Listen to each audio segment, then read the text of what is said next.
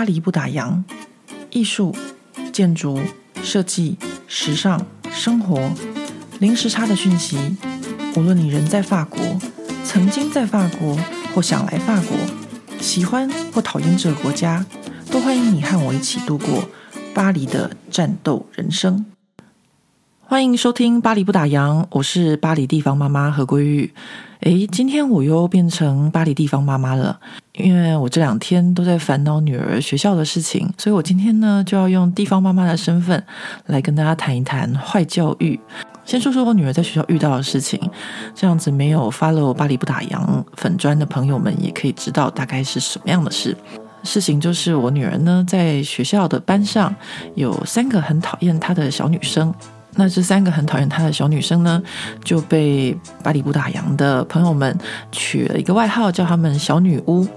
那这个小女巫呢，就分成了一号、二号和三号。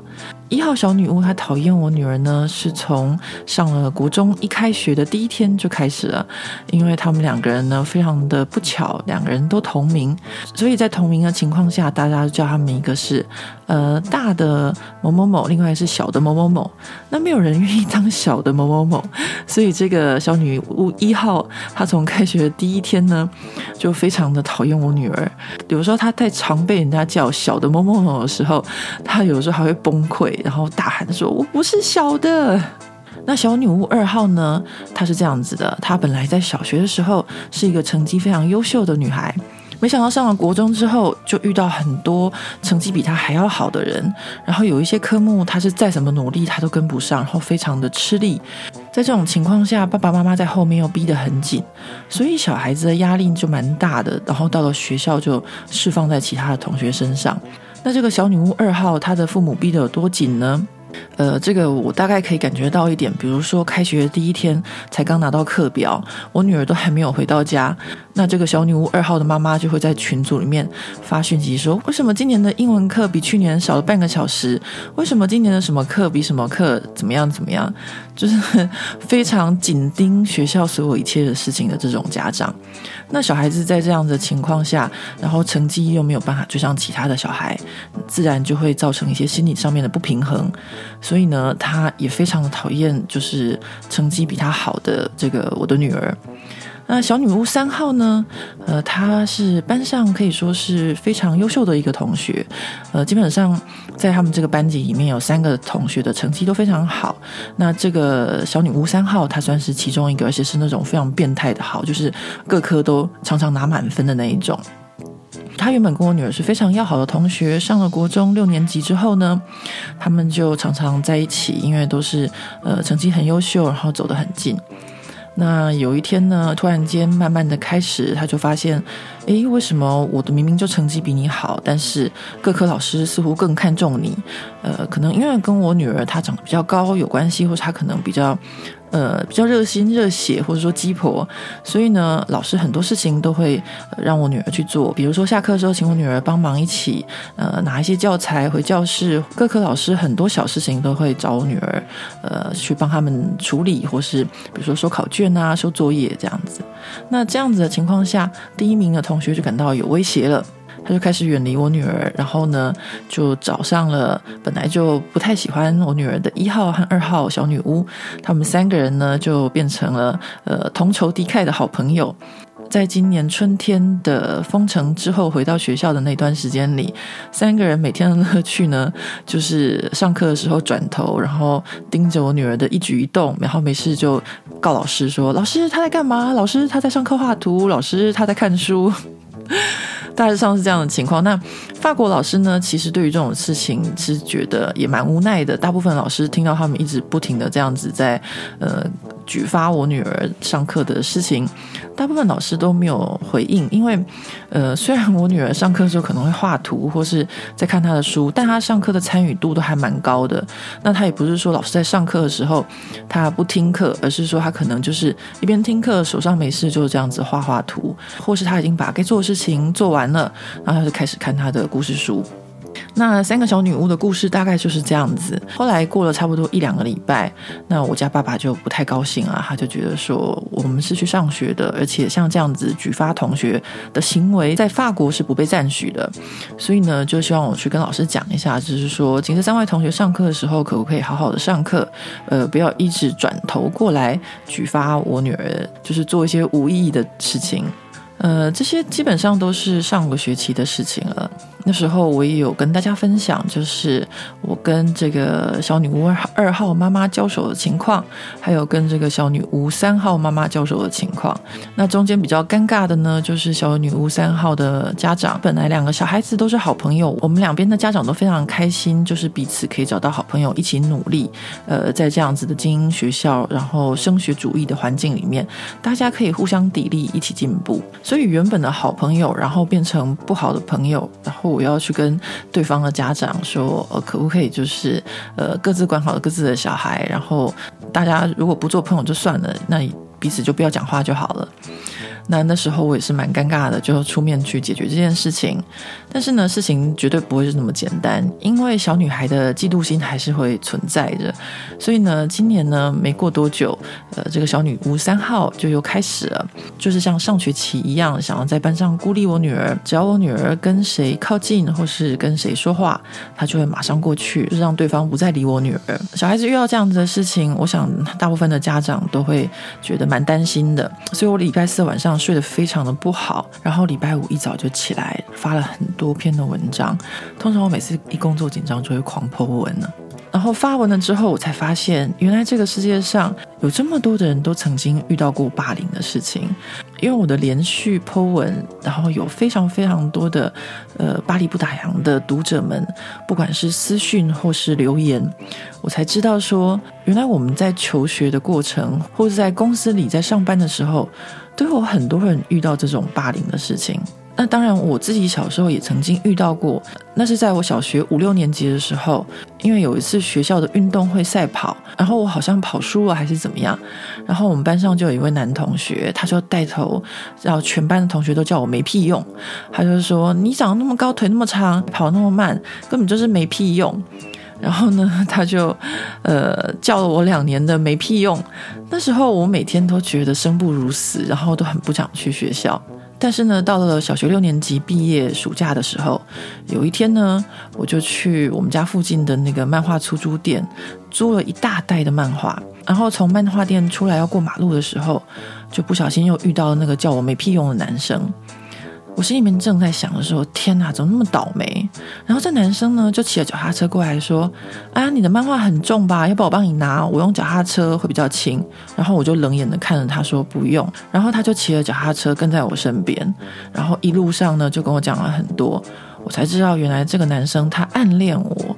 天哪，你暗恋我，你还这样整整欺负我两年，让我生不如死。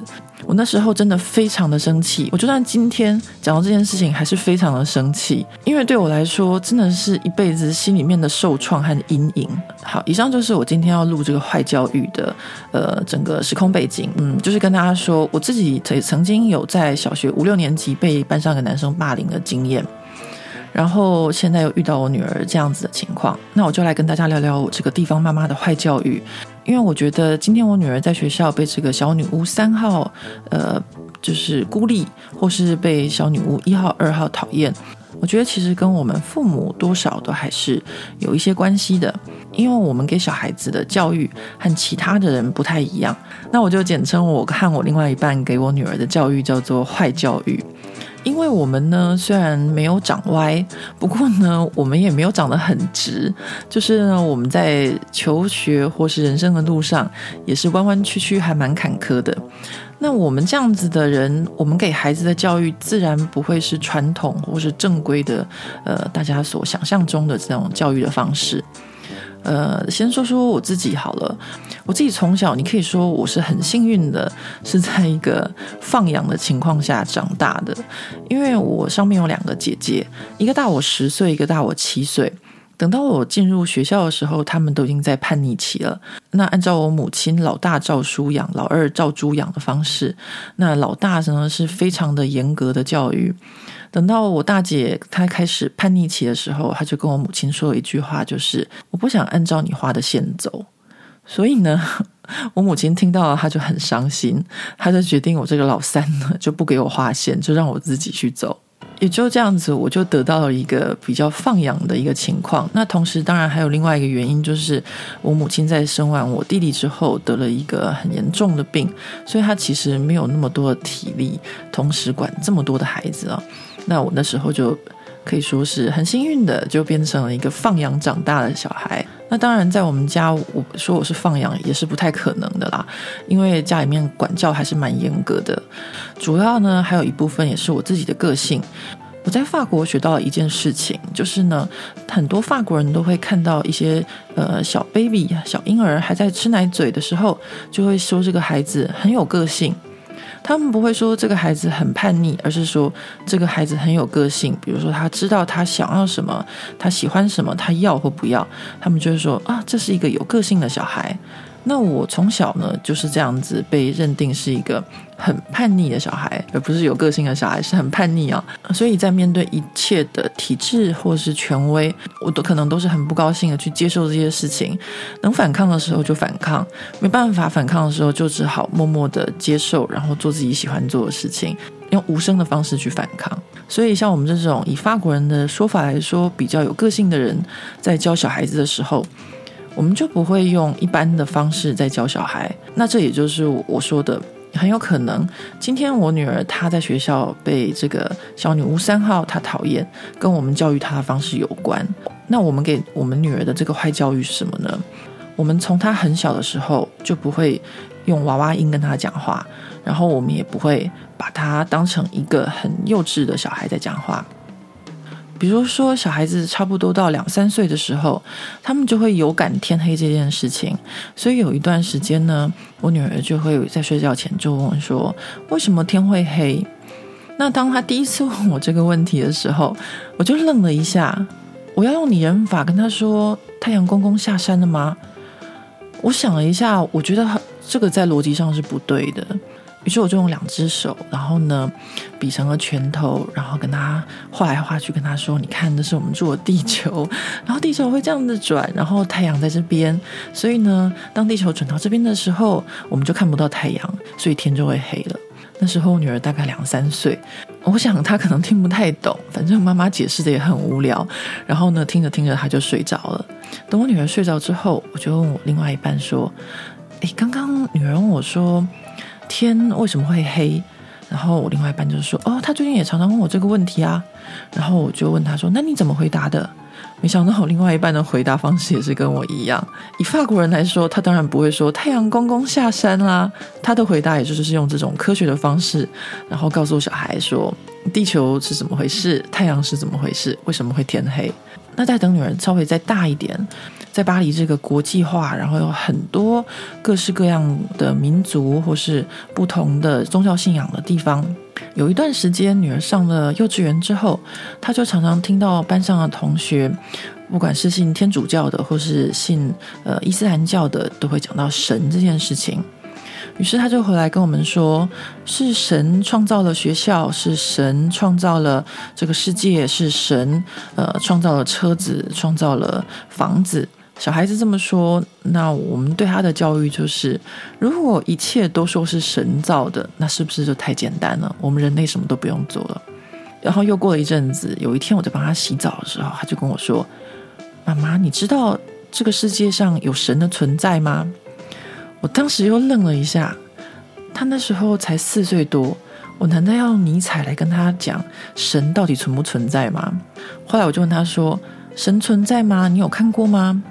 然后他就跟我说没有，大家都说他在天上。然后我就跟他说，神如果在天上，那下次我们搭飞机的时候，你就要好好看看，你看到神就要跟妈妈讲。后来没多久，我们就刚好回台湾，然后我就特别让女儿坐在飞机靠窗户的位置，帮她系好安全带的时候，我还特别交代她说：“你等一下，好好看窗户哦。你等到我们飞到天上，如果你有看到神，你就跟妈妈讲。”然后我们就从戴高乐机场起飞，往东一路上飞的时候，女儿她没事就会打开飞机窗户的门，然后看一看外面，就是很听妈妈的话，我要认真的找神。然后呢，飞差不多六七个小时的时候，女儿突然间转过来跟我说：“妈妈，有火箭。”然后我就往外窗外一看，我说：“都是黑黑的啊，没有火箭的。”哎呦，我刚刚真的有看到火箭。于是我就转头跟我另外一半说：“诶，女儿看到火箭呢。”然后看看那个时间点，我另外一半就说：“他看到的应该不是火箭，是机尾灯。”然后，然后当我们飞机抵达台北的时候。我们也不晓得怎么回事，我们就出海关的时候，就看到很多的媒体记者，然后他们没有访问我们一家，因为看我们都是外国人，但是他们访问了其他的台湾的旅客，跟我们同一个班机的，然后我才知道说，原来在我们那架飞机的旁边有一架马来西亚航空的飞机，在行经乌克兰的时候。被乌克兰叛军打下来了。我们当时就在那辆飞机的旁边。那我女儿看到的火箭是什么呢？这时候讲到这个，我还是觉得鸡皮疙瘩啊。所以这就是我们对小孩子的教育。我和我另外一半都是用比较科学的方式去教小孩。我们会希望他可以思考，我们希望他可以问问题。他问我们的问题的时候，我们不见得会有答案，但是呢，我们可以一起去找答案。很多事情我们可以一起去讨论。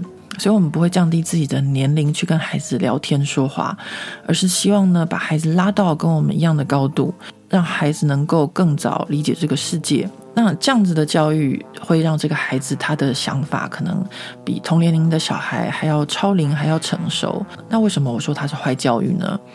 呃，说他是坏教育的原因，就是因为我现在深深的觉得，可能是我们这样的教育方式，让女儿在同年龄的同才之间会比较容易出一些问题。因为这一次的小女巫三号，在这个星期突然间发起了对女儿的孤立的攻势之后呢，我才突然间想起来，我女儿上个星期在他们班上有两门课考了全班唯一的满分。那这两门课呢，一门是数学，另外一门呢是物理化学。这两个科目呢，呃，数学是我女儿的强项，应该说她是一个数学可以不用怎么准备就可以考得不错的学生。这一次的数学考试，她就是听了妈妈的一句话，写完考卷以后要检查，她就做了这件事情，于是她就考了满分，也是班上唯一的满分。另外一个呢，就是她的物理化学。物理化学考试前呢，是由我们家爸爸帮他复习的。那因为我们家爸爸平常呢，他最大的兴趣和爱好，还有他的睡前读物，就是爱因斯或是呃量子物理学。所以他在帮女儿复习的时候，他常常就是会不小心就飘到很远。他只不过是他一个很简单的一个问题，那他爸爸可能就会跟他讲到关于量子学啊，或是讲到爱因斯坦啊，或者讲到更深的一些内容。那刚好。呢，他们现在呢，就是在一个精英学校。那精英学校的老师呢，通常都有点变态，就是他们考试的时候都会故意考一题上课没有教的。那这种题目，通常大部分的学生就不会写。可是遇到我们家这个女儿，是跟她爸爸复习功课，然后呢，又会讲到很多很深的一些理论的时候。他呢，听多了，听久了，自然也就会了。所以他常常就会在这种情况下，就不小心得了全班的那个最高分，回答了老师上课没有教的题目的答案。说真的，我女儿在巴黎磨练了那么多年了，然后呢，也经历过了不少的《后宫甄嬛传》或是《延禧攻略》这种呃宫斗剧嘛。他当然也知道要低调，也就是说，当他考二十分的时候，他当然不会到处跟人家说我考二十分。但是，但是当这种情况的时候，他不说他考二十分都没有办法，因为老师会说。那你们全班只有一个人考二十分，这个人竟然回答这个问题就是某某某。那这个时候呢，是我女儿她挡都挡不掉的。那这个小女巫三号，她基本上是一个非常好强的个性。根据她妈妈所说，她就是从小就要拿第一名，然后要求自己每一科都要拿满分的那种女孩。所以呢，她这个星期发动攻势，我想也是不意外了。那我女儿因为不小心考了两个满分，然后就引起同学的嫉妒，然后被孤立、被霸凌，其实和我们对小孩子的教育多少也是有关系的。如果我们家爸爸不会在帮他复习的时候，又不小心牵扯到那么多更难的科学的部分，那小孩子他可能就不会不小心考到满分。但是话说回来，如果因为呃我女儿她不小心考了这两个满分，就让这个呃小女巫三号这个同学产生很大的嫉妒心，而刻意去排挤她和霸凌她，那这个问题其实就不是在我女儿的身上了，而是在这个小朋友的身上。后来我又抽丝剥茧的想了一想，的确，这个小女巫三号她的母亲也是一个随时都盯着学校的课表和成绩单看的妈妈。也就是呢，如果一旦有家长在群组里面问任何的问题，这个妈妈永远是第一个回答。